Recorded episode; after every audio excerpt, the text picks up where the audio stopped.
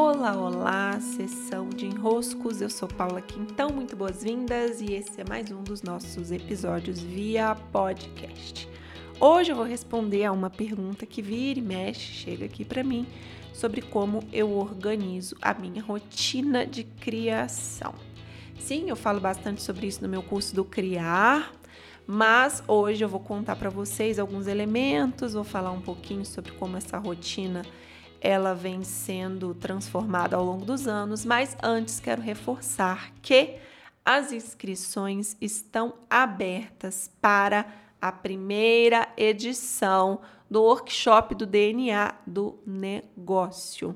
Esse workshop traz a espiral de desenvolvimento de um negócio. É um conteúdo que eu posso dizer sem nenhuma modéstia, muito rico, que você não vai encontrar em outros lugares, e que é uma caracterização, é uma explicação, é um, um raio-x de como a natureza da existência funciona em movimento de expansão.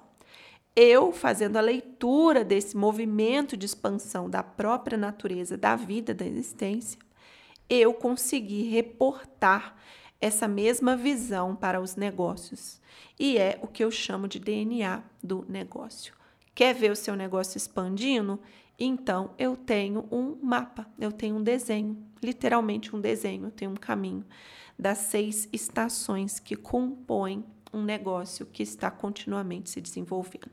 E por falar em negócio se desenvolver, para que ele cresça, para que ele floresça, você precisa de uma rotina de criação.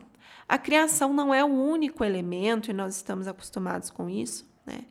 De fator que faz um negócio crescer. Existem outros elementos que precisamos considerar. Mas, como nossa mente acredita que é pelo fazer, fazer, fazer, fazer que nós vamos prosperar, isso é um engano, eu venho aqui dizer para você que isso é um engano. Eu vou hoje contar sobre a minha rotina de criação para que os seus corações possam se acalmar. Bem, eu não sou a pessoa mais, é, talvez, que tenha mais dificuldade de compor rotina. Assim, é, eu tenho hoje um dia a dia com horas muito disponíveis para fazer o meu negócio. Nem sempre foi assim. No início eu precisava é, ficar ali equilibrando muitos pratos, eu ainda tinha muita insegurança sobre o que era preciso fazer, sobre o que eu tinha que dar conta, sobre como organizar esse negócio. Mas ao longo dos anos eu fui percebendo que interessa menos a quantidade de horas por dia que colocamos criando e mais a postura como fazemos o que fazemos. Então, a minha rotina de criação hoje, ela envolve mais do que itens a fazer, e sim, eu tenho muitos itens a fazer, né? Eu tenho o gerenciamento das minhas redes, a criação dos conteúdos que eu mesma faço para as redes, a gravação dos conteúdos para os meus produtos e serviços. Então, tenho o Clube dos Impulsionadores, tenho os meus cursos, tenho os tempos que eu preciso responder ao meu WhatsApp, porque sou eu mesma que chego lá. Então, às vezes vem um outro reclamar, né? Ah, você demorou, é, meu filho, mas sou eu que respondo o WhatsApp. Então, paciência. Né? Qual que é o problema de você esperar um pouquinho eu responder o meu WhatsApp, já que não se trata aqui de uma médica plantonista, nem de uma bombeira, né, que está te salvando de alguma coisa. Eu tenho alegria de me sentar em frente ao meu computador num momento bastante conectada e com presença eu respondo ao meu WhatsApp.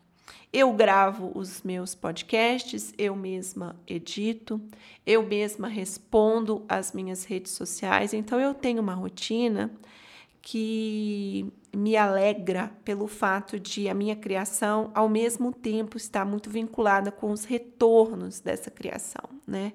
O que vocês trazem, o que vocês perguntam, o que vocês comentam, não como uma forma de é, ter vocês ali comentando, né, por algo como busca por uma aprovação, mas pela alegria de esse meu trabalho ser um diálogo, né?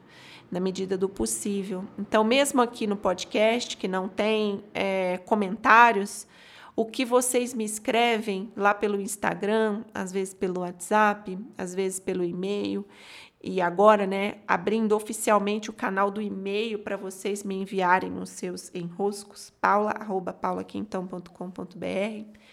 Eu sinto que a minha rotina de criação ela foi se tornando uma verdadeira dança. Eu me alegro pelo fato de ter saído de muito engessamento. Nem é engessamento, é muita cobrança por ser responsável com a minha rotina de criação. Quando eu comecei o meu negócio, eu trabalhava muitas e muitas, muitas horas, né? Eu ficava manhã, tarde, noite, muito preocupada com o que eu tinha para fazer no meu negócio. E eu vi que eu fui migrando. Continuo fazendo o que precisa ser feito, ainda trabalho muitas horas por dia. também tenho os meus atendimentos, tenho os meus registros acásticos, meus acessos ao campo sutil, tenho uma agenda para cumprir, mas eu já não acho que se eu não cumprir vai dar errado. Eu já tenho mais a sensação que eu estou o tempo inteiro somando elementos numa composição que é natural em mim, que precisa acontecer porque eu sou um ser criador. Então, o que eu faço, né? Eu venho ao longo dos anos lapidando a minha rotina de forma que eu consiga identificar os tempos do meu dia que eu faço melhor cada uma das atividades que eu preciso fazer. Então, lá no meu curso do modo abastecer, eu falo sobre isso.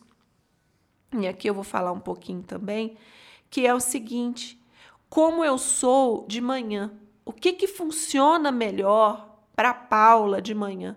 O que que funciona melhor para Paula de tarde? O que que funciona melhor para Paula à noite? Que horário é bom eu ir dormir? Que horário é bom eu ir acordar?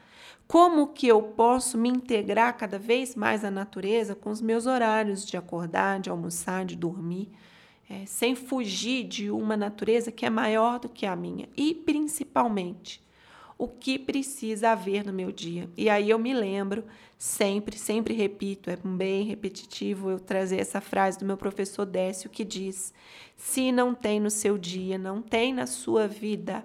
Isso quer dizer, aquilo que eu componho os meus dias são itens que eu vejo como itens importantes não no meu dia apenas, mas na minha vida. Então eu vou pegar esses itens e graças a eles eu vou organizar a minha rotina. Eu vou organizar o meu dia. Em torno do que me importa, eu vou utilizar bem as minhas horas. E assim, meus caros, minhas caras, de alguma maneira, esses meus dias vão sendo compostos e depois as semanas e os meses, e então ao final dessa existência, uma vida inteira terá sido composta, mas composta, mas espero eu. E se fosse hoje, eu poderia dizer que sim. Espero eu olhar para trás e perceber que eu escolhi como compor os meus dias da maneira mais consciente possível. Eu vivi a minha vida. É isso que eu quero chegar lá no final e perceber. Fui eu quem vivi. Fui eu quem escolhi. Fui eu quem compus os meus dias. Isso é o que importa. Isso é o que verdadeiramente importa. Então, é claro, eu adoro esse assunto da rotina, logo eu venho tratar mais vezes desse tema. E assim vocês podem me enviar outras perguntas, outras questões, agora também pelo meu e-mail, paula.paulaquintão.com.br. Beijos e até!